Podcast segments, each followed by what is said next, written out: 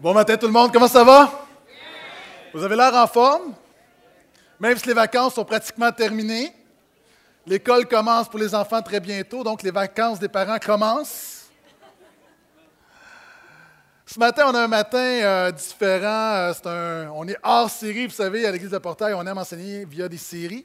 Euh, et ce matin, c'est un message où, à la fin, je vais prêcher vraiment je vais être bref ce matin, et là, tout le monde se dit, ça prend de la foi pour le croire, mais oui, euh, même si je ne prêche pas quand même très, très longtemps, et tout le monde dit, euh, quand même, je vais être assez court ce matin parce que je vais laisser la place à Pasteur Denis qui va nous faire un rapport de la mission Moldavie.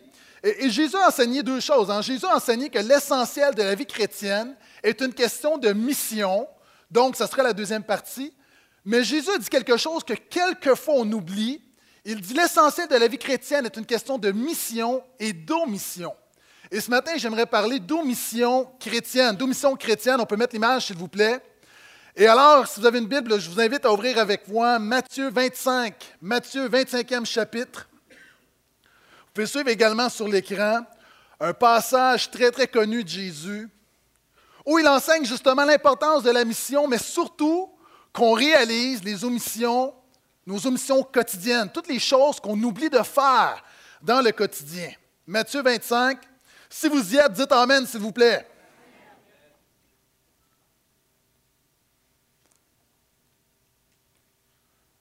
Verset 31. Je commence la lecture. Lorsque le Fils de l'homme viendra dans sa gloire avec tous les anges, il s'assera sur son trône glorieux. Toutes les nations seront rassemblées devant lui. Il séparera les uns des autres, comme le berger sépare les moutons des chèvres. Il mettra les moutons à sa droite et les chèvres à sa gauche. Alors le roi dira à ceux qui seront à sa droite, Venez, vous qui êtes bénis de mon Père, héritez le royaume qui a été préparé pour vous depuis la fondation du monde. Car j'ai eu faim, vous m'avez donné à manger, j'ai eu soif, vous m'avez donné à boire, j'étais étranger, vous m'avez recueilli, j'étais nu et vous m'avez vêtu, j'étais malade et vous m'avez visité, j'étais en prison et vous êtes venu me voir. Alors les justes lui répondront, Seigneur, quand avons-nous vu avoir faim et t'avons-nous donné à manger? Ou avoir soif et t'avons-nous donné à boire? Quand avons-nous vu étranger et t'avons-nous recueilli? Ou nu et t'avons-nous vêtu? Quand avons-nous vu malade ou en prison et sommes-nous venus te voir? Et le roi, donc Jésus leur répondra, Amen, je vous le dis, dans la mesure où vous avez fait cela pour l'un de ces plus petits, l'un de mes frères, c'est à moi que vous l'avez fait. C'est à moi que vous l'avez fait. Verset 41. Ensuite, il dira à ceux qui seront à sa gauche, et là c'est terrible, Allez-vous-en loin de moi, maudit, dans le feu éternel préparé pour le diable et pour ses anges, car j'ai eu faim et vous ne m'avez pas donné à manger, j'ai eu soif, vous ne m'avez pas donné à boire, j'étais étranger, vous ne m'avez pas recueilli, j'étais nu, vous ne m'avez pas vêtu, j'étais malade et en prison et vous ne m'avez pas visité. Alors ils répondront eux aussi, Seigneur, quand avons-nous vu avoir faim ou soif, étranger ou nu ou malade ou en prison, sans nous mettre à ton service? Alors il leur répondra, Amen, ou en vérité, je vous le dis, dans la mesure où vous n'avez pas fait cela pour l'un de ces plus petits, c'est à moi que vous ne l'avez pas fait. Et ceux-ci iront au châtiment éternel, mais les justes à la vie éternelle. Super texte, mais très troublant. Est-ce qu'on est d'accord ce matin? Un texte dérangeant. Maintenant, qu'est-ce que Jésus veut dire? Et il y a cinq choses, et je vous l'ai dit, le titre de mon message ce matin, c'est Aux missions chrétiennes. Je m'occupe de la mission, Pasteur Denis va s'occuper de la mission. Et Jésus enseigne cinq grandes vérités. Premièrement, il dit Lorsque le Fils de l'homme viendra dans sa gloire avec tous les anges, il s'assiera sur son trône glorieux. Premièrement, mes amis, j'aimerais dire Jésus revient pour régner et juger.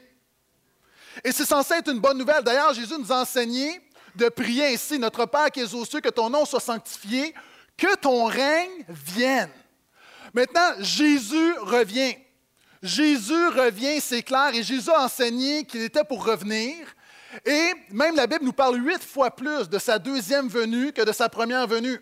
Je l'ai souvent dit, euh, il y a des chapitres au complet qui parlent du retour de Jésus, il y a des livres qui parlent du retour de Jésus, Thessaloniciens entre autres. L'apôtre Paul en parle 50 fois, les anges l'ont annoncé, Pierre en a parlé, Jacques en a parlé, Jean en a parlé. Le retour de Jésus est une des plus grandes vérités du Nouveau Testament, c'est l'espoir du chrétien. Maintenant, Jésus ne va pas revenir pour faire n'importe quoi, Jésus va revenir premièrement pour régner. Et c'est intéressant parce que Jésus emploie l'image du Fils de l'homme, et ça, c'est une, prophétie du prophète Daniel dans l'Ancien Testament, où il a une vision et dit Je vois comme le Fils de l'homme, et on sait que c'est le Messie, on sait que c'est Jésus, qui vient avec la gloire, la puissance et les anges pour établir son règne à jamais. Souvent, les gens ont l'impression qu'aujourd'hui, Jésus est inactif. Moi, je te dis que Jésus revient pour régner à jamais. Son règne n'aura pas de fin. Et souvent, il y a des gens qui pensent que Jésus va revenir comme un petit enfant. Imagine, quand une vedette arrive dans un endroit, tout le monde est comme paralysé parce que oh, on fait comme si on ne l'a pas vu, mais tout le monde est nerveux. Imagine quand Jésus va revenir, et on ne sait pas exactement à quoi ça va ressembler, mais la Bible nous dit avec puissance, avec gloire, avec les anges, ça va être incroyable. Maintenant, Jésus vient pour régner, mais il vient également pour juger. Et le jugement peut être une bonne nouvelle ou une mauvaise nouvelle. Et ce que Jésus veut faire, en fait, c'est qu'il veut déclarer par son retour, écoute-moi bien, quand il revient, il vient pour démontrer qu'il est le roi qui règne dans l'éternité future, mais également il va venir juger l'histoire passée. Et ce matin, j'aimerais parler de ce que Jésus va juger concrètement dans nos vies. Vous savez, quand un nouveau gouvernement arrive en poste, on dit par exemple le jour 1 ou l'an 1 du gouvernement marois. Maintenant, on peut avoir l'impression que lors du retour de Jésus, que son règne commence là. Moi, je veux dire qu'au commencement, Jésus était là et maintenant, Jésus règne quand même, même si tu ne le vois pas. des fois, des gens qui me disent, Pasteur Gaétan, il y a 15 ans à l'Église, une décision a été prise. Et moi, je dis, ah, mais je n'étais pas là. Vous savez, moi, je ne peux pas être responsable. Évidemment, on prend une Église telle qu'elle, mais je ne peux pas être responsable de décisions qui ont été prises il y a 15 ans.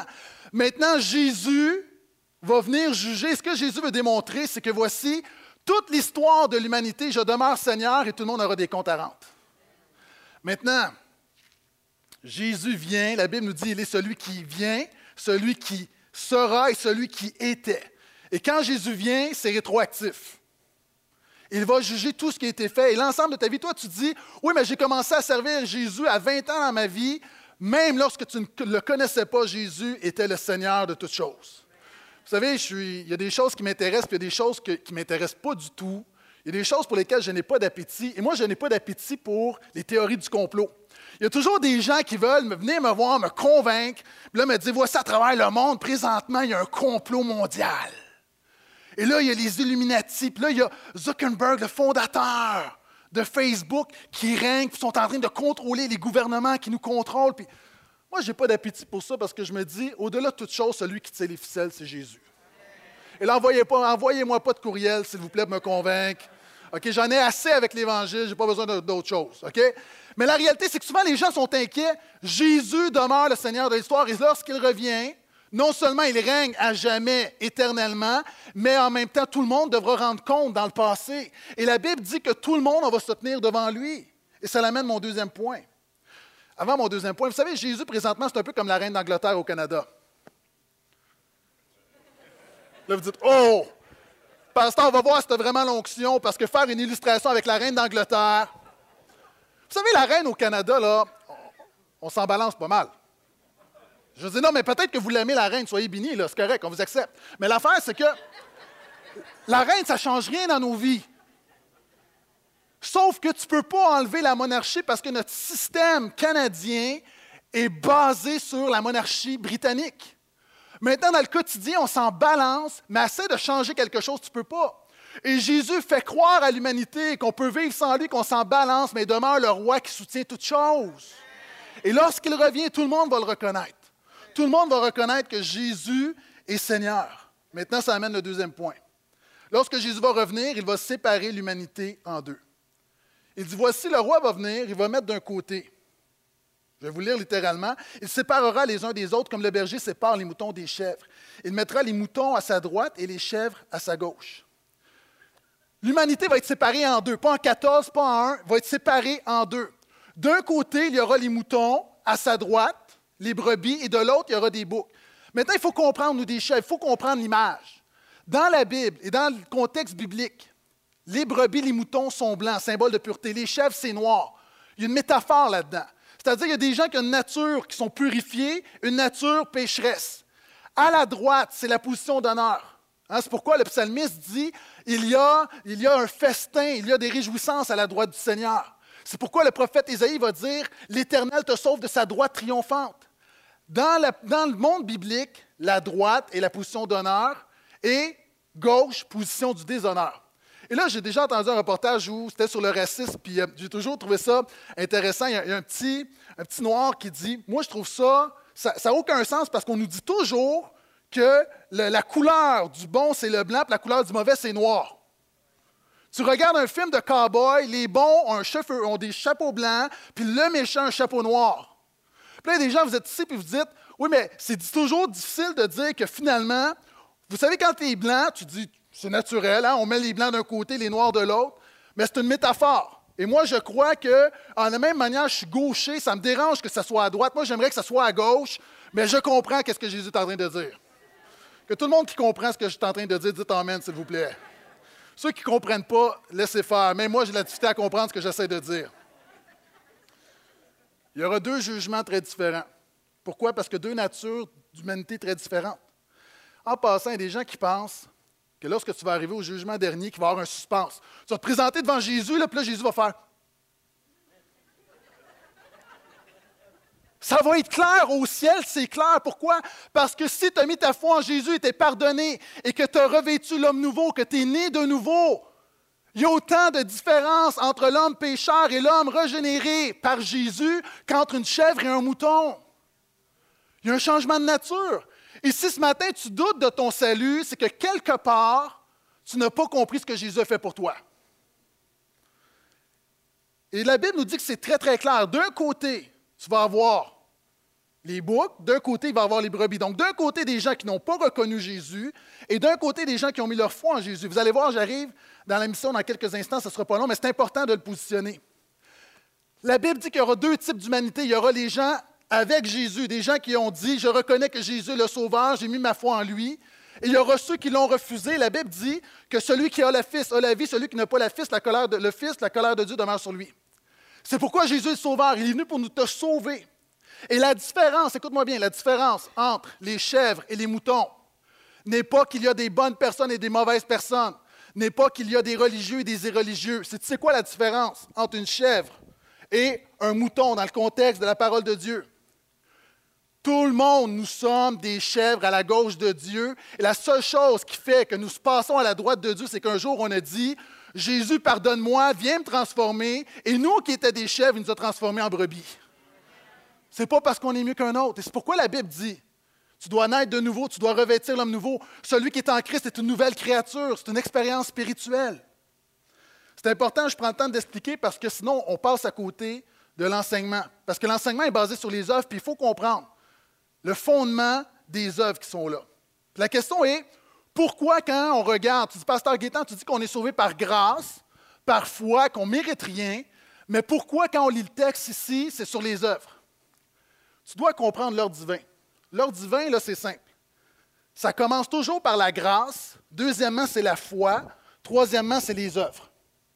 Il y a des gens qui pensent qu'ils font des bonnes œuvres, puis qui sont, ils disent, je vais impressionner Dieu. Non, c'est toujours, ça commence toujours par la grâce. La réponse à la grâce, c'est la foi, et la conséquence de la foi, c'est les œuvres.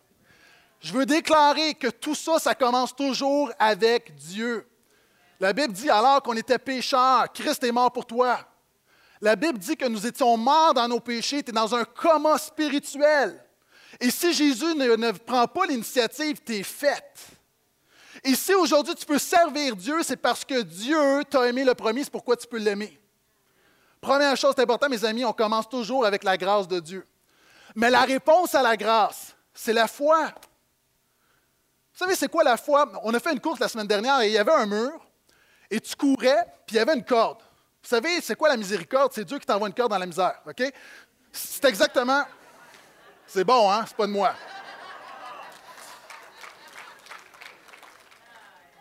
Vous applaudissez le seul commentaire qui vient pas de moi. Merci. Et l'idée est un mur et il faut que tu montes le mur et c'est de sauter très haut, de t'accrocher à la corde.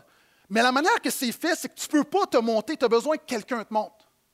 Et voyez-vous ça, là, la corde, c'est la grâce de Dieu, mais tu dois faire quelque chose, tu dois répondre à la grâce.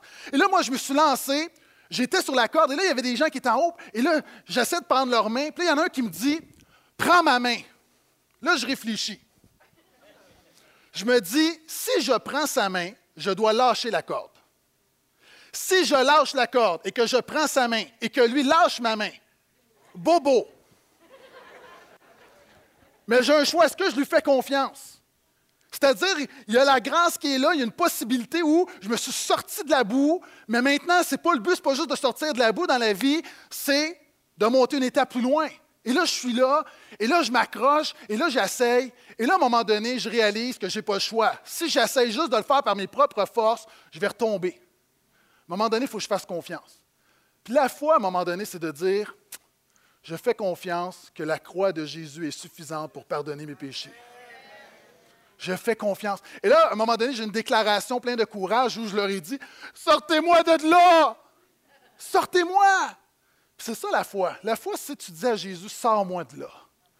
C'est pourquoi Jésus dit Ta foi t'a sauvé. Il y a des preachers américains qui ben, La faith, faith, faith.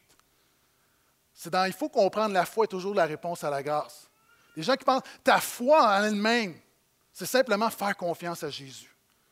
Puis ça l'amène à la troisième étape, et j'arrive, je reviens à mon texte.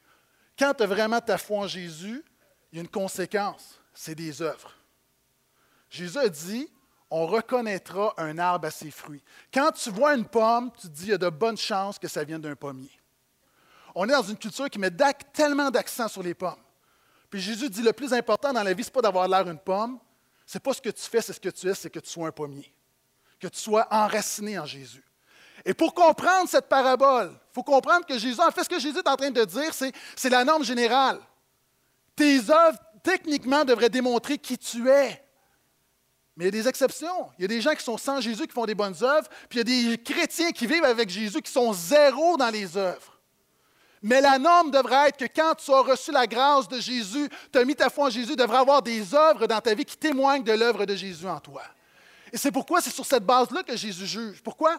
Parce que tout ça est lié. En fait, c'est une démonstration de ta foi. C'est pourquoi l'apôtre Jacques, je parlais de Jacques cet automne, qui dit Par ta foi, montre-moi tes œuvres. Moi, par mes œuvres, je vais te montrer ma foi.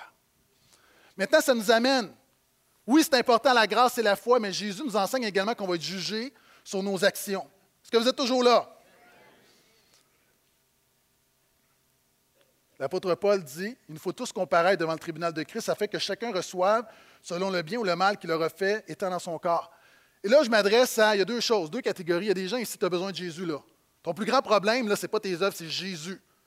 Tu as besoin que Jésus, tu as besoin de réaliser que tu es, une chèvre, que tu es pécheur, tu as besoin de réaliser que tu as besoin d'un sauveur, que, par la croix, il y a une corde qui t'a été lancée dans ta misère, puis que tu as besoin de mettre ta foi en Jésus. Là pour être pardonné, réconcilié avec Dieu, passer l'éternité avec lui, qui change ta vie. Ça, c'est ton plus grand besoin.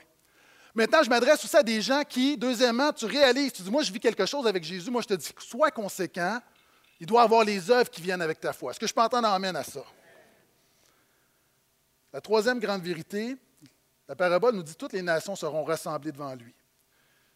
Jésus te jugera en tant que Québécois. Souvent, les gens, on chrétien. Non, non, écoute-moi bien là. Jésus va nous juger en tant que Québécois. Pourquoi? C'est très différent d'être un chrétien au Québec qu'être un chrétien en Algérie, qu'être un chrétien dans la jungle, d'être un chrétien en Afrique, d'être un chrétien en Amérique du Sud, dans un contexte de prospérité, de liberté comme le nôtre.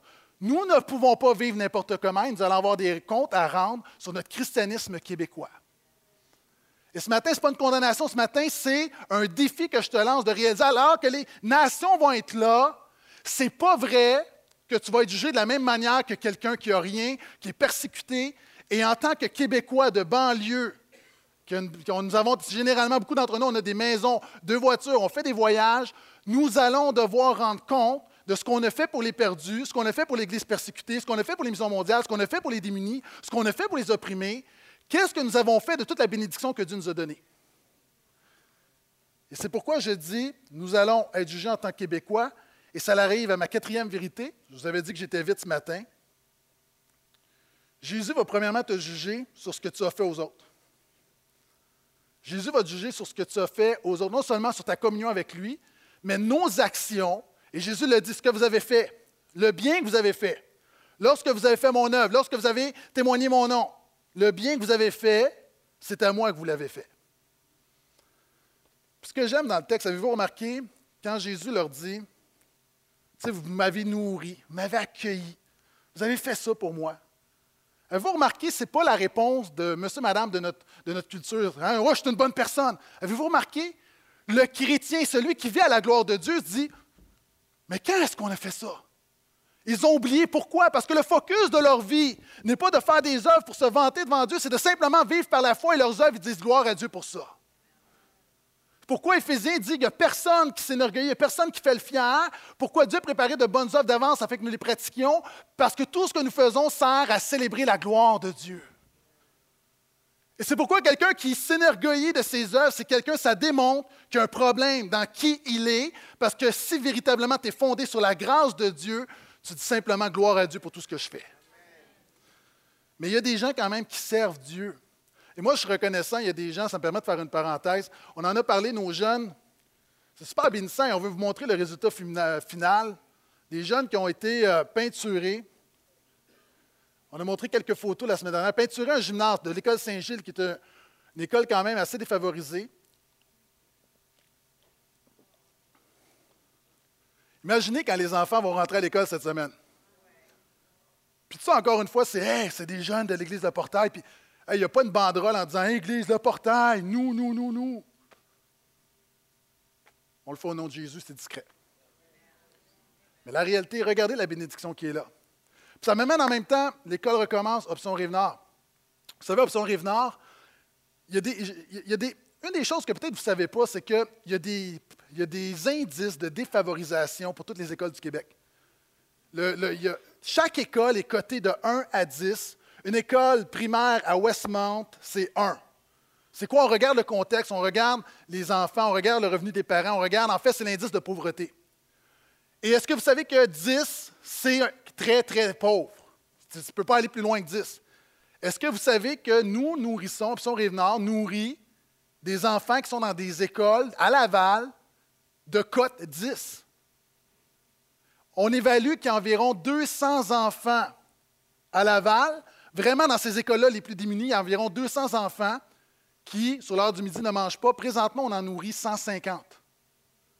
Le but, c'est de répondre à l'ensemble du besoin, d'en nourrir 200. Et encore une fois, souvent on le dit, mais on le dit tellement qu'on oublie. Est-ce que vous savez que ça coûte 60 par mois? Donc, c'est 2 par jour pour faire en sorte qu'un enfant ait un repas chaud à tous les jours de l'année scolaire. Ça, c'est le prix d'un café, là. Pourquoi je vous le mentionne? Il y a plein de gens qui donnent, il y a des organismes qui soutiennent, il y a des dons. D'ailleurs, même, il y a une faveur dans la communauté, il y a un, organisme, euh, je ne vais pas la nommer présentement, on, on fera plus tard, mais il y a un organisme qui a décidé de donner 700 dollars à Option Rive-Nord par mois. Ça, c'est 12 enfants de plus qu'on peut nourrir. Présentement, on a une quarantaine de parrains qui sont fidèles. La réalité, le si on voulait, l'Église de Potter, pourrait nourrir 500 enfants sans problème. Pourquoi? Souvent de fois, on est tellement, on le voit, puis on se dit au Québec, puis moi, je prie juste que le Seigneur touche ton cœur. Si ce matin, tu disais, faire quelque chose de concret, là, ça va me coûter, peut-être moi, c'est 30 par mois, je peux donner 60 par mois, mais quand on parle de faire quelque chose, hein, qu'on fait à Jésus, puis Jésus dit, c'est à moi que tu le fais, je pense que nourrir des enfants qui ont faim sur l'heure du dîner, moi, je pense que ça, c'est une bonne chose. Si ce matin, tu as juste le goût d'avoir plus d'infos, passe à l'arrière, il va à la table d'option Rive-Nord. C'est possible de juste moi, je vais soutenir, pendant la prochaine année, là, je vais soutenir. Je sais que plein de gens vous ont sollicité à droite et à gauche, mais là, on vous présente quelque chose de concret. Là. Et tous les sous vont vraiment dans le ventre des enfants. Tous les sous vont là. Donc, je t'encourage. Je disais hier que 8% des familles canadiennes font appel à des banques alimentaires. La réalité, souvent aussi, on a une image de la pauvreté. On s'imagine un quartier démuni, puis nous, là, on a déjà fait appel à une banque alimentaire. On était jeunes mariés, j'ai perdu ma job. Pourquoi j'ai perdu ma job? Parce que je n'avais pas d'essence pour mettre dans ma voiture. Je ne peux pas me rendre à mon travail, j'ai perdu mon travail parce que je n'avais pas d'essence dans ma voiture. Puis parce que je n'avais pas de travail, je n'avais pas d'essence dans ma voiture. Vous voyez genre-là. Après une semaine, deux semaines à peu près à ne pas manger, littéralement, là, à un moment donné, on s'est dit, il faut faire quelque chose. Fait qu'on a appelé une banque alimentaire, mais savez-vous quoi? J'avais tellement honte que je suis resté caché dans ma chambre lorsqu'ils sont venus. J'avais tellement honte. Pourquoi? Parce qu'on a tellement des images et on ne réalise pas, mais c'est quasiment 10% des Canadiens. Puis vous regardez autour, puis il y a des gens qui sont même parmi nous qui ont de la misère à boucler leur budget. Donc, quand souvent on pense à faire les œuvres, faire les on, on, voit très, très loin que le Seigneur ouvre nos yeux pour tout ce qui se passe autour de nous. Est-ce que je peux entendre amène à ça? J'aimerais dire deux choses, il y a deux extrêmes là-dessus. Il y a des chrétiens qui prêchent Jésus sans les œuvres. Hein, des gens là, qui sont tellement le jugement, le jugement, ils ne font jamais rien.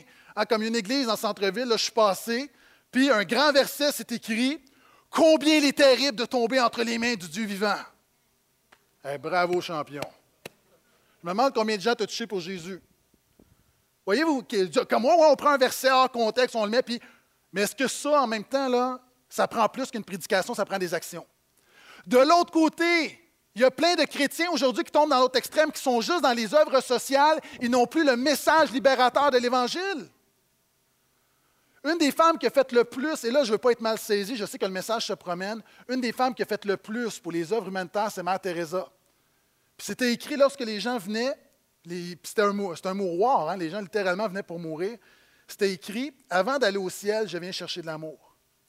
Puis ce qui arrive, il y a beaucoup de gens, beaucoup d'églises, on donne l'amour, on donne l'amour, on donne l'amour, on ne parle plus du ciel. On ne parle plus de la réalité que Jésus est sauveur.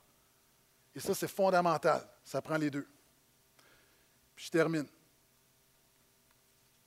Premièrement, Jésus reviendra pour juger et régner. Jésus séparera l'humanité en deux. Jésus te jugera, nous jugera en tant que Québécois. Jésus te jugera sur ce que tu as fait aux autres. C'est-à-dire, on aura des comptes à rendre. Trois, et cinquièmement, Jésus te jugera sur ce que tu n'as pas fait aux autres. Ah, parce que les gens vont dire Oui, mais quand est-ce qu'on n'a pas fait ça? Jésus dit À chaque fois, vous ne l'avez pas fait. Et c'est pourquoi je parle ce matin d'omission chrétienne et j'ai presque terminé. La Bible dit que celui qui sait faire le bien ne le fait pas comme un péché. Il est aussi grave devant Dieu de ne pas faire le bien que de commettre le mal. Les proverbes nous disent ne refuse pas un bienfait à quelqu'un si tu as le pouvoir de lui accorder. Et Jésus parle beaucoup, parle beaucoup d'omission, toutes les choses dans le quotidien qu'on ne fait pas. Et la question, c'est comment est-ce qu'on traite les gens qui sont autour de nous? On croise des gens qui sont démunis, qui sont malades. On croise des, gens qui sont handicapés. On croise des immigrants qui, arrivent, qui n'ont rien. On croise des personnes âgées. On a des voisins qui ont besoin. Comment est-ce qu'on réagit avec ces gens que Dieu met sur notre route? Est-ce qu'on s'arrête? Est-ce qu'on est? Et là, moi, je vous prêche, puis je me prêche à moi-même. Souvent de fois, on regarde à ce qu'on fait, ce qu'on fait. Et ce matin, je pense que le Seigneur veut nous faire prendre conscience de ce qu'on ne fait pas dans le quotidien. il y a des gens qui attendent, disent Oui, mais ça prend un ministère. Prendre soin de ton prochain, tu n'as pas besoin d'un ministère pour ça. Puis moi, je crois que le Seigneur nous appelle à développer. Puis, mais mon point est le suivant. Souvent, on attend qu'il y ait un ministère. C'est comme monsieur, madame, tout le monde, c'est le gouvernement, c'est le gouvernement, c'est l'Église. Il y a plein de gens. Jésus t'a donné des ressources, des bénédictions, puis il y a des gens autour de toi. Puis de dire qu'on a besoin de quelqu'un d'autre le faire, va le faire. Jésus dit, encore une fois, nous avons des comptes à rendre sur ce que nous faisons et sur ce que nous ne faisons pas. J'aimerais en terminant vous présenter une vidéo qui m'a beaucoup touché. C'est euh, deux jeunes hommes qui sont habitués de, faire toutes sortes de choses pour euh, faire des gags. Des gags, des gags sont assez populaires sur le web. Et à un moment donné, ils ont décidé de faire, il y a quelques semaines, de faire quelque chose de différent. Ils se sont dit, au lieu de faire des niaiseries, là, ce qu'on va faire, on va prendre un itinérant, puis on, va le nourrir, on va l'habiller, on va prendre soin de lui. Et, c'est plus, le vidéo, là, il est vraiment, je vous l'ai mis plus court, mais en même temps, ils vont payer pour qu'il se fasse refaire la dentition. Euh, ils veulent lui trouver un travail. ils se disent, au lieu de faire, on va prendre soin de quelqu'un.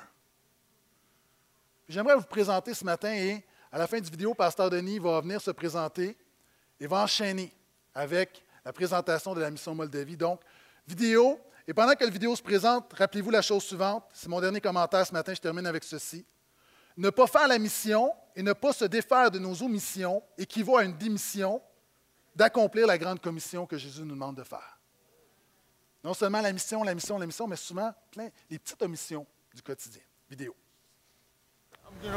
You're going to go to a steakhouse, you're going to take a shower, you're going to shave, you're going to go get a haircut. We're going to get you some new clothes and some new shoes. All right. How does Where that? do I go? You're to come with us. Get your stuff. Let's go. Going to happen, man. You all right? Yeah, I'm okay. You just can't believe this? I just can't believe this, man. Don't cry, I can't bro. believe it. You're, you're, you're just a good person. Thanks, man. You're not a scam artist. No, no, no. We're going to... My friend, let's go get you some new clothes and some new shoes. Let's go get you a shower. Let's go. I feel like I'm in a dream. Mm, maybe you're still sleepy. Maybe you gotta wake up. I don't know. Maybe. What, what do you like? Anything, bro. Anything. It's your day. Just Anything, anything, anything. You need a nice backpack.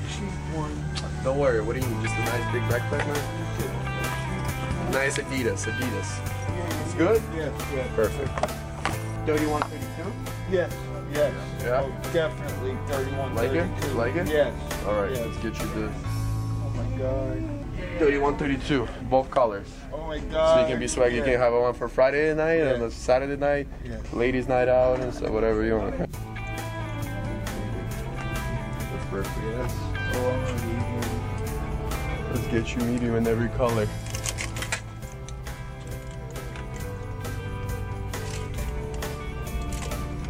Nice? Yes. Oh my god, red, white, and blue. Yeah. what? I'm so happy, man. Oh, it's okay. I just can't believe this is happening. belts, boxers, shirt, two pair of jeans, backpack. It never ends. Yep. So uh, yeah, we want to get two nights is good, okay? Two nights. So you're gonna you're gonna sleep tonight. Tomorrow you're gonna come back and you have one more day to sleep here, okay? Okay. All right. yes, Two yes, nights, please, for yes, this gentleman. Yes. Yeah, it's a good enough bed for you. Oh to sleep? yeah.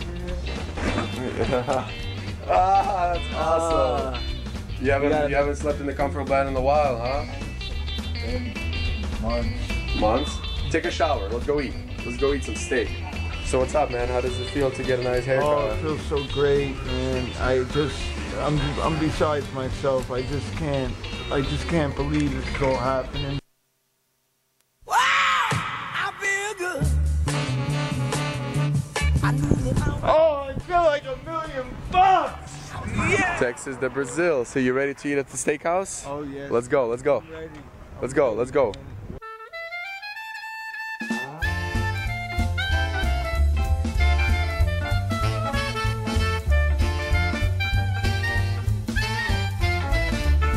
Mmm. What are you eating right now? Cheese bread. Cheese bread. you loving it, huh? Ah, oh God, thank you. Grab that steak. Oh, thank you. More steak for you, man. Some mashed potatoes for you, and then more. Are you gonna eat all of it, man? I'm gonna try to eat it all.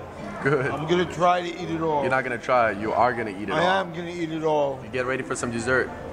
Yes, I just, I just can't tell you how grateful I am. That's all right, bro. food is so good.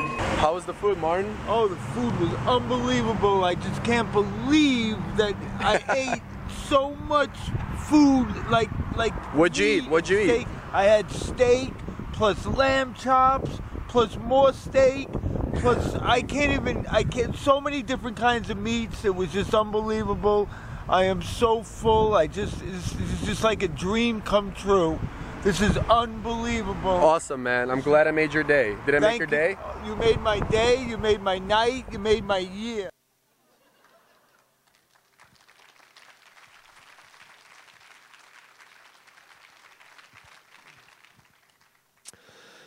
Cette vidéo aurait- n'aurait pas pu euh, être une meilleure transition pour vous parler de la Moldavie ce matin euh, parce que euh, notre mission cette année, c'était de répondre à un cri. J'en ai parlé il y a quelques semaines. S'il vous plaît, faites quelque chose pour nous. Et je crois que cet homme-là, lorsqu'il y avait une affiche sans abri, il y avait autre chose d'écrit dessus, il y avait un cri dans son cœur, faites quelque chose pour moi. Et il y a deux personnes qui ont décidé de faire quelque chose pour cet homme. Et nous, on était une équipe de 11 où on est parti avec ce désir de faire quelque chose pour les gens euh, de la Moldavie. Et euh, peut-être que vous étiez au courant un petit peu à cause de Facebook. On a mis euh, beaucoup de nouvelles sur Facebook. Et dès le départ, l'ennemi voulait nous faire perdre notre focus de, cette mission-là, de répondre à un cri. On était censé partir le jeudi soir pour euh, la Moldavie et on était euh, presque dans l'avion lorsqu'on apprend que notre euh, vol est annulé pour des problèmes techniques.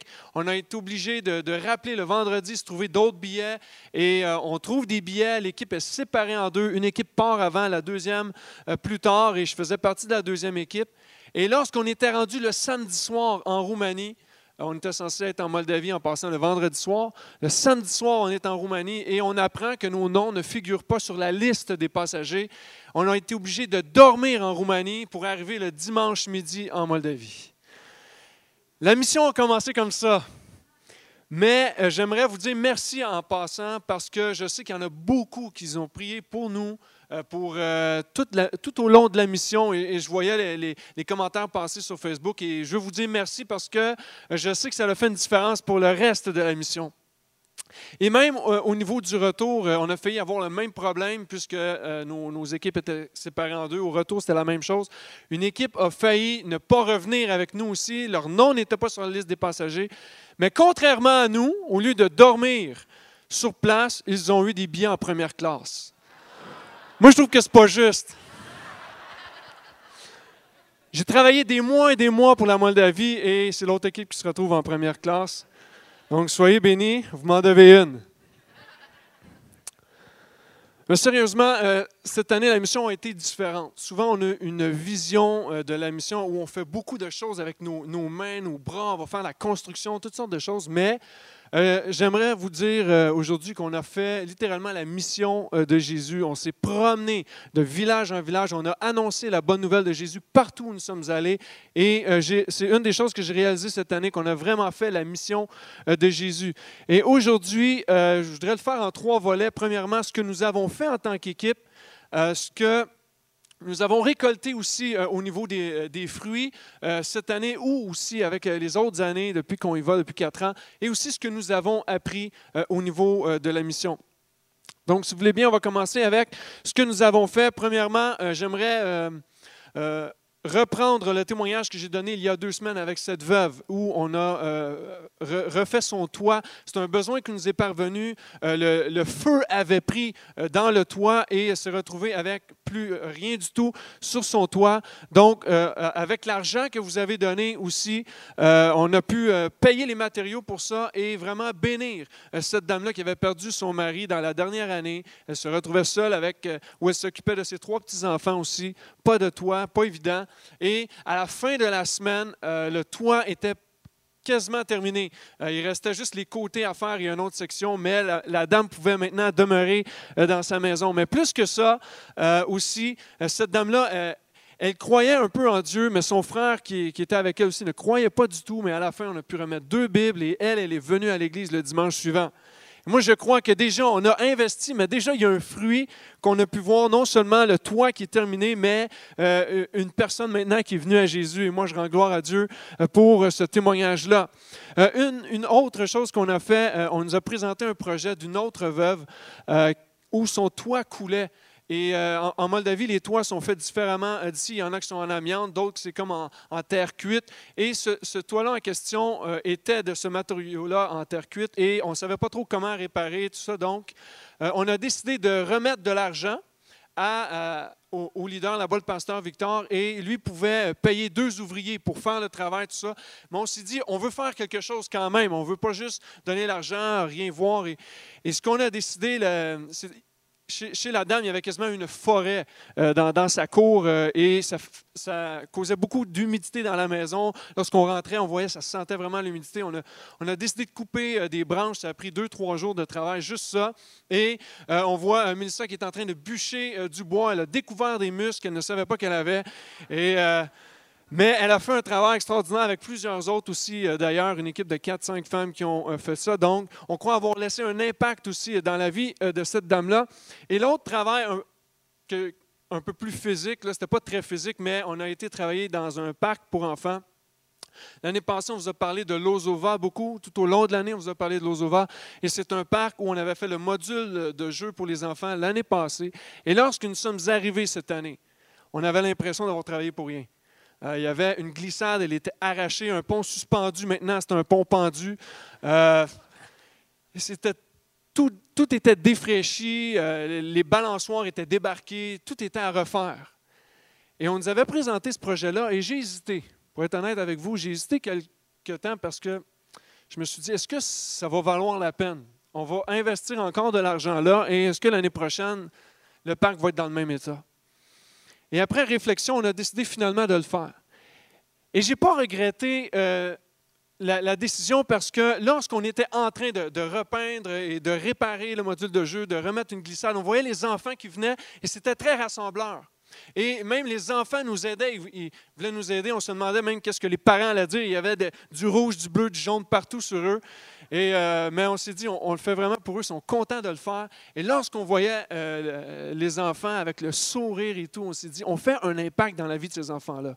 Même si on refait un terrain de jeu pour une deuxième fois, les enfants s'en rappellent. Ils se rappelaient de nous. Il y avait des jeunes qui étaient là. Hey, super, on faisait des hugs, puis Jacques faisait des ballons encore avec les mêmes enfants de d'avant. Ils se rappelaient de nous. Et on croit vraiment avoir laissé un impact dans la vie euh, de ces enfants-là. Et j'étais encore plus content lorsque le pasteur Victor m'a dit, écoute, si vous n'aviez pas fait ça, cette action-là de refaire le parc, les enfants n'ont pas de parc. S'ils veulent aller s'amuser, pour vraiment s'amuser convenablement dans un parc, nous ici on a des beaux parcs, il faut qu'ils fassent une heure de route pour aller s'amuser dans un parc. Lorsqu'il m'a dit ça, je me suis dit, on a bien fait de faire cette action-là parce que les enfants le méritent là-bas.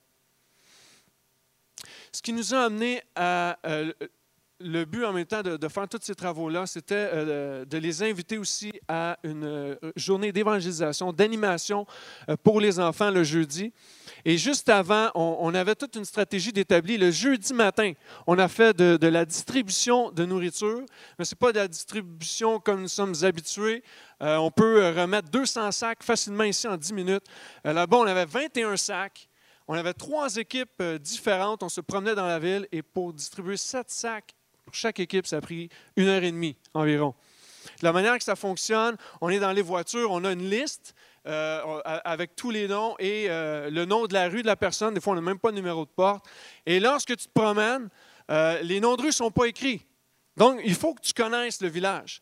Et même des gens, euh, les gens qui travaillaient avec nous, qui vont à l'Osova régulièrement, ne connaissaient pas les, endroits. Donc, on arrêtait. Il y avait un passant qui était là. On demandait Est-ce que tu connais une telle personne sur telle rue, tout ça? Et, des fois, les gens n'étaient même pas sûrs. Ils, nous envoyaient à un endroit. On, on arrive à cet endroit-là. Finalement, c'est pas là. On demande à quelqu'un d'autre. Il nous amène à un autre endroit. Donc, c'était vraiment extraordinaire. Une belle expérience. Mais ça nous a permis en même temps d'inviter des gens à euh, cette journée d'évangélisation-là. On leur disait à 3 heures cet après-midi, euh, venez euh, pour chaque, enfant qu'on croisait sur la rue ou les familles à, qui on donnait de la nourriture. on invitait les enfants à venir, un programme pour enfants pour vous, et même pour les adultes, on les invitait à venir. Et on, on- on leur disait en même temps, si vous êtes là, on va vous donner un sac de nourriture aussi en après-midi. Donc, les gens qui n'étaient pas sur notre liste pouvaient eux aussi avoir un sac s'ils venaient à 3 heures. Donc, c'était toute une stratégie pour gagner des gens à Jésus, évidemment. Ce n'était pas un piège juste pour qu'il y ait de la nourriture. On, leur parlait de Jésus. C'était notre but euh, derrière ça. Et euh, dès l'après-midi, l'équipe euh, s'est mise euh, en, préparation pour euh, toute cette animation-là, structure gonflable. Euh, il y avait des clowns, du maquillage, de l'animation. Euh, Jannick et Jessica avaient préparé un enseignement pour les enfants.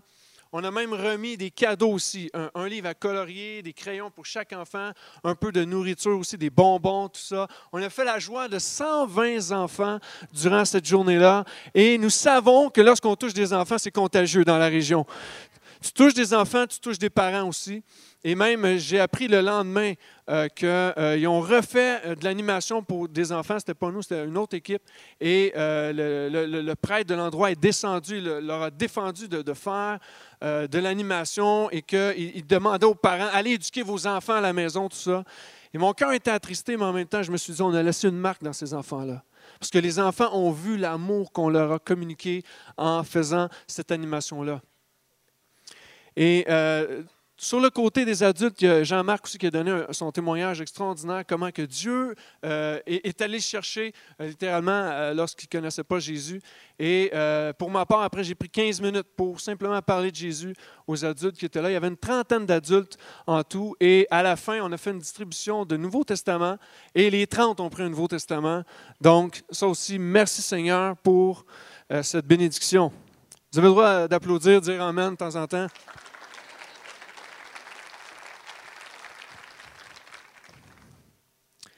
C'était une première expérience pour moi de juste parler à un public non chrétien comme ça et euh, que tous viennent chercher un Nouveau Testament. J'étais encouragé parce que le message de Jésus se rend jusqu'à eux et c'est ça qui est, c'est ça qui est important. Euh, malgré que j'ai manqué le premier dimanche à cause de nos vols retardés et tout ça, euh, le Seigneur a permis quand même que je puisse prêcher plus souvent que les autres années. Habituellement, ça se résume au dimanche à peu près les prédications. Et là, j'ai fait cinq prédications euh, de cinq jours consécutifs. Et ça a permis en même temps de faire de la prévention. Euh, je vous avais parlé euh, il y a un mois de cela qu'on voulait faire de la prévention au niveau du trafic sexuel, tout ça. Et une des meilleures manières, c'était pendant que je puisse avoir le micro, euh, vraiment parler pendant, euh, pendant les, prédications, tout ça, pour vraiment faire euh, une prévention plus concrète pour les personnes qui pourraient être concernées, les personnes les plus vulnérables à ça. Et en même temps, ça, ça, a vraiment permis d'ouvrir un peu l'horizon de chaque personne, même les gens qui sont sur place là-bas, pour les sensibiliser au phénomène qu'il y a en Moldavie sur le trafic sexuel. Mais j'aimerais dire en même temps que la meilleure prévention, parce qu'on se demandait concrètement qu'est-ce qu'on peut faire pour faire de, la prévention pour ça, à part parler, mais la meilleure prévention, c'est de parler de Jésus.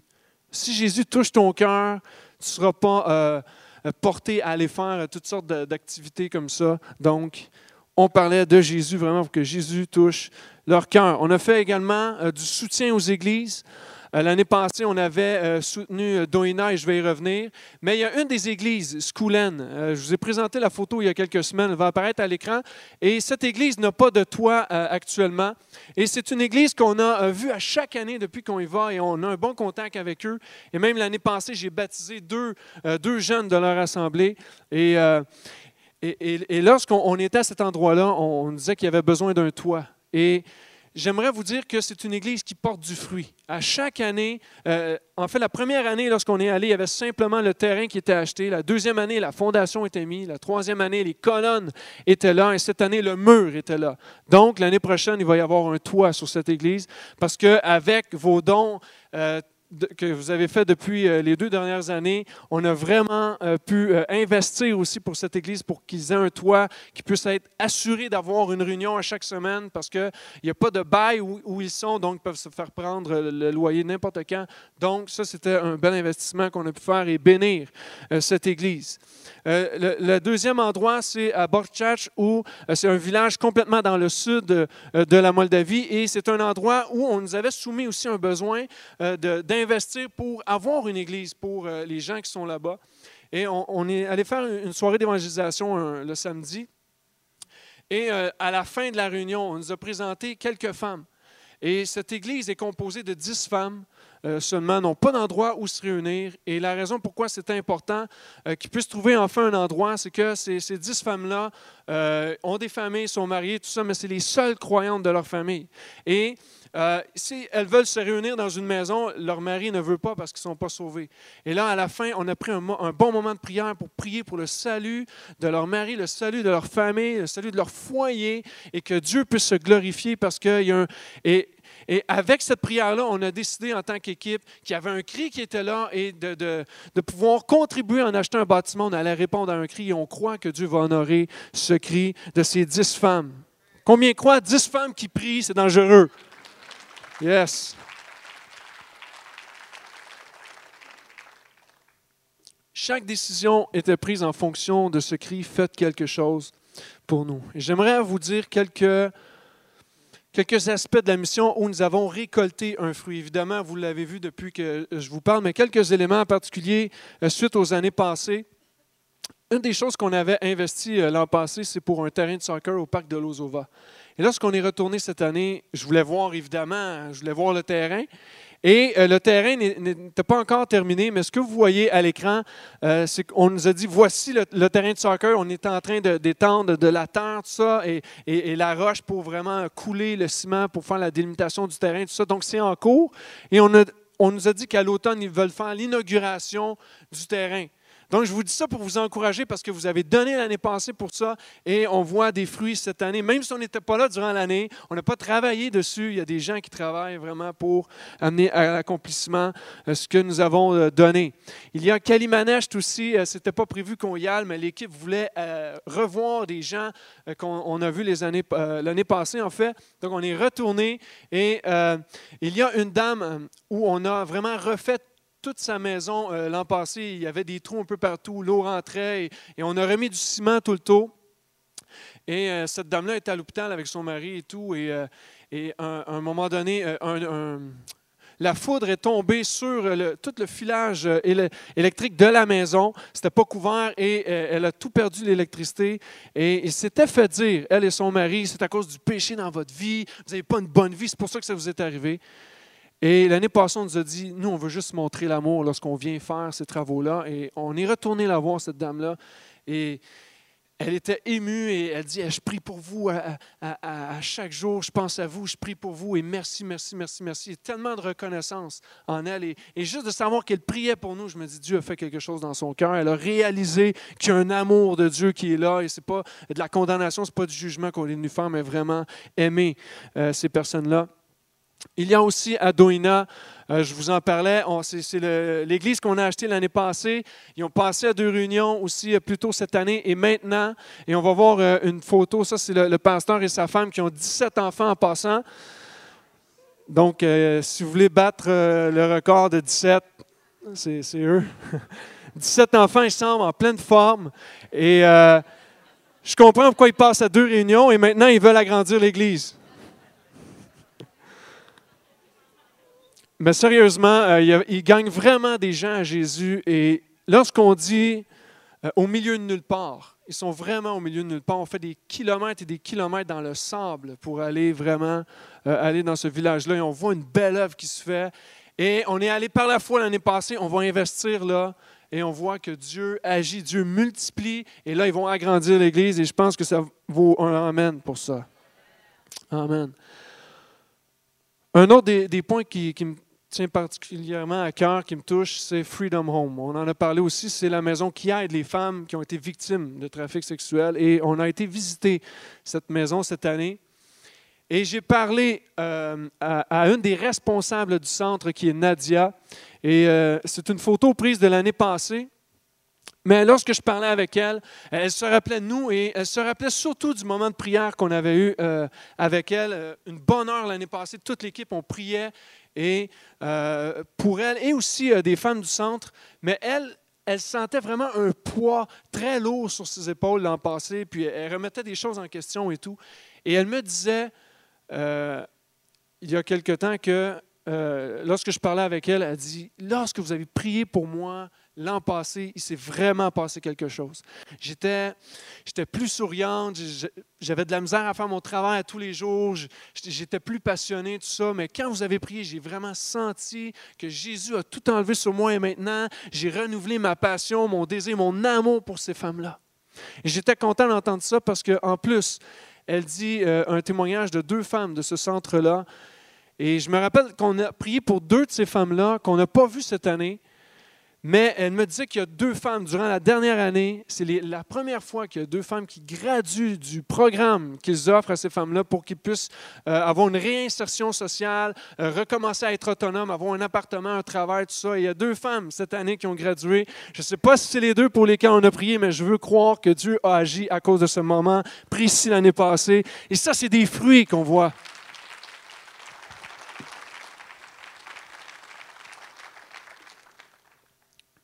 Et j'inviterai les musiciens à s'approcher. J'aimerais terminer simplement avec ce que nous avons appris. Premièrement, je l'ai dit, on a fait l'œuvre de Jésus. On pensait, au départ, en perdant le focus, fait pas beaucoup de travaux physiques, tout ça, mais on a réalisé que de se promener de village en village, c'est exactement ce que Jésus faisait. Ce que Pasteur Gaétan a apporté ce matin, un verre d'eau, vous le donnez à quelqu'un, c'est à moi, vous l'avez fait. On, s'est parlé de ce verset-là ensemble, l'équipe, puis on réalisait que c'est l'œuvre de Jésus qu'on est en train de faire. Deuxième chose, ça prend de la fidélité dans la mission. On, m'expliquait qu'il y, a- il y a un concept d'orphelinat là-bas, que c'est des familles qui prennent vraiment des orphelins, tout ça. Et euh, ça a pris jusqu'à 10 ans avant qu'ils voient vraiment des fruits de ça. Il fallait qu'il persévère. S'il avait arrêté après cinq ans, il aurait manqué la bénédiction. Aujourd'hui, il y a- une orpheline, évidemment, qui a grandi. Elle a suivi des cours. Elle elle a donné sa vie à Jésus. Et maintenant, elle aide d'autres orphelins à travers la, Moldavie. Elle parle de Jésus. Tout ça est en train d'aider d'autres orphelins à s'épanouir. Je me dis, mais s'ils avaient abandonné, il aurait perdu la bénédiction. Donc, la fidélité dans la mission est tellement importante. Et ça m'a encouragé parce qu'après quatre ans, Des fois, on, revient, on, on être en feu, mais en même temps, on demande, Seigneur, c'est quoi ta direction, tout ça. Et, lorsqu'on entend que la fidélité elle porte un fruit, je suis encouragé aussi euh, par ça. Et dernièrement, si on ne donne pas, on ne pourra pas rien voir en Moldavie. Je l'ai réalisé à la toute fin. On a donné quand même beaucoup d'argent pour de la distribution de nourriture. Et le dernier jour, à- à l'église de Nisporen de, de pasteur Victor, on a donné quelques sacs comme ça, mais il me disait en même temps, écoute, si ce n'était pas de vous, il n'y aurait pas de nourriture. Il dit, il n'y a personne qui vient à Lozova, vous êtes la seule équipe qui vient à Lozova. Puis si vous ne donnez pas, nous, on n'est pas capable en tant qu'Église. On n'a pas les sous, on n'a pas les moyens, c'est tous des gens dans le besoin. Mais parce que vous êtes venus, parce que vous avez donné, il y a des gens aujourd'hui qui sont heureux, parce que vous vous avez fait leur mois. Et ça m'a touché, j'ai réalisé que si on ne donne pas, on ne peut rien faire. On ne peut pas dire, on part une équipe en Moldavie, on n'amène pas d'argent avec nous. Impossible. On va y aller pour rien. OK, on va parler de Jésus. Mais concrètement, qu'est-ce qu'on peut faire? On ne peut rien faire. Et je vais terminer avec ce témoignage qui m'a touché. On a fait une visite à Sarata Galbena. J'aimerais vous parler du pasteur Victor Kouliak. Cet homme-là a mis sur pied une résidence pour personnes âgées, une cinquantaine de, personnes âgées qui sont là, à rendre jaloux même des Québécois. Très belle maison, pour, euh, très belle résidence pour personnes âgées. Et euh, cet homme-là a aussi une église dans, son village et je dirais à peu près 60 des gens qui sont là ont donné leur vie à Jésus. Et euh, il y a un homme que vous allez voir sur l'écran, il s'appelle Yuri. Et cet homme-là a fait six, il y a eu six moments de sa vie où il a été en prison pour faire un total de 36 ans en prison. Et il est sorti de prison, évidemment, et lui, il l'a emmené à sa résidence et il a gagné à Jésus. Et maintenant, c'est un homme qui prie, qui est un pilier de la prière pour cette maison-là. Il gagne des gens à Jésus. C'est un super beau témoignage. Et autre chose encore. Lorsqu'on est arrivé, il- nous a montré, on est arrivé devant un édifice, c'était pas la résidence de personnes âgées, mais on lui a demandé c'était quoi. Il dit, ça va être un futur orphelinat pour handicapés. On a posé quelques questions, il dit, écoute, de la manière que c'est arrivé, c'est, un ami à moi qui est venu me voir, puis euh, il dit Hey, Victor, il faut que tu m'aides. J'ai, quelqu'un qui est vraiment handicapé, mal en point, il ne peut rien faire par lui-même. Ça lui prend vraiment des soins appropriés euh, pour lui, tout ça. Est-ce que tu peux le prendre et tout? Victor dit Écoute, c'est une résidence de personnes âgées que j'ai, je ne suis pas adapté pour ce, type de personnes-là. Mais quand même, les personnes âgées qui sont là sont, autonomes et tout, euh, quand même, ne sont pas handicapés. Donc, j'ai pas les ressources nécessaires. Puis l'homme est revenu à la charge et à un moment donné, il était étiré dans son cœur, puis il dit OK, il dit Je vais le prendre. Et sa photo va apparaître à l'écran, il est en chaise roulante. Et euh, Jean-Marc lui a remis un chandail. Mais si on ne voyait pas le chandail, on pourrait voir ses bras qui ont un diamètre peut-être de 1 pouce, 1 pouce et demi au plus. Le diamètre de ses bras, de ses jambes. J'avais jamais vu ça. Une grosse bosse en avant, en arrière, vraiment déformée. Et j'étais vraiment frappé de voir un- une personne comme ça, un, un orphelin comme ça. Et ensuite, un deuxième cas est venu à lui. Il n'était pas sûr, il dit Écoute, je l'ai fait une fois, mais j'ai pas de place, etc. Et finalement, il a fini par dire oui. Et tout ça pour vous dire que c'est là qu'il a commencé à bâtir cet orphelinat-là pour aider ces, ces orphelins qui sont handicapés. Et pourquoi? Parce qu'à l'âge de 18 ans, on nous dit que les orphelins qui sont handicapés sont, sont comme bons à rien, sont, sont finis, donc on va les amener à l'asile. Parce que c'est le seul service gouvernemental qu'il y a pour eux. Pourtant, ils n'ont pas de problèmes mentaux. Ils ont simplement un problème physique. Sont dans une chaise roulante. Et ce n'est pas toujours des orphelins purs. Des fois, c'est des parents qui les ont abandonnés. Peut-être qu'il n'y avait pas de moyens pour les aider. Des fois, c'est comme juste, Pff, je veux rien savoir. Cet homme-là a été touché. Et lorsqu'il m'a raconté son témoignage,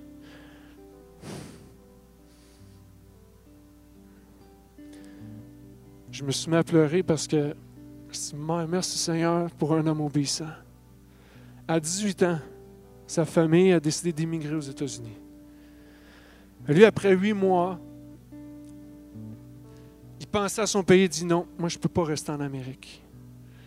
Et il décide de retourner en Moldavie. Et il ne savait pas pourquoi au départ. Il avait un bon travail là-bas, il s'est fait même proposer quatre fois son salaire. Il sentait dans son cœur, non, il faut que je dise non. Puis tout ce qu'il avait comme désir, c'était servir Dieu. Mais quand je regarde à la décision qu'il a prise de dire non, à, être avec sa famille, avec l'Amérique, de retourner seul dans son pays et de voir tout ce que Dieu fait avec lui aujourd'hui, merci Seigneur. Wow! J'ai dit, Seigneur, touche toujours mon cœur que je sois toujours prêt à faire quelque chose de plus, toujours prêt à donner. Si cet homme-là aujourd'hui n'avait pas décidé de se donner lui-même, rien de ça serait arrivé. Rien de ça arriverait. L'orphelinat pour handicapés, c'est à venir. moi, dans mon cœur, j'ai dit, Seigneur, je veux prier pour lui. Je veux vraiment garder ce témoignage-là dans mon cœur pour faire quelque chose pour eux. Et j'aimerais, en terminant, on va chanter Combien Dieu est grand. On a vu aujourd'hui combien Dieu est grand, combien Dieu fait de grandes choses. Et tous verront combien Dieu est grand. Mais on va le chanter, mais je, veux qu'ensemble, en même temps, on réponde. Pasteur Gaétan a bien enseigné ce compte rendu aujourd'hui. Je prie simplement que ça puisse faire écho dans vos cœurs. Et J'aimerais simplement vous dire que la semaine prochaine, on prévoit vous donner l'opportunité de donner pour la Moldavie aussi en même temps, si vous désirez le faire, ou après la réunion, aller au comptoir d'information, il n'y a pas de problème. Tout au long de l'année, vous pouvez le faire aussi. On a une page Facebook aussi pour le ministère de la mission Moldavie, pour vous tenir au courant de tout. J'aimerais, si on peut se lever ensemble, en terminant, juste chanter ce chant en reconnaissance à Dieu, mais aussi un engagement devant Dieu. On chante combien Dieu est grand. Et tous verront, mais pour que tous verront, il faut que tous dans ce lieu puissent répondre à ce message d'aujourd'hui. Seigneur, utilise-moi. Seigneur, je veux me donner. Seigneur, je veux donner de moi-même, je veux donner de mon argent, peu importe la manière, mais je veux faire quelque chose. Afin que les gens reconnaissent combien Dieu est grand, combien que Dieu euh, est, interpellé par le besoin des gens, combien que Dieu est prêt à répondre à ce cri. Chantons-le ensemble. Alléluia.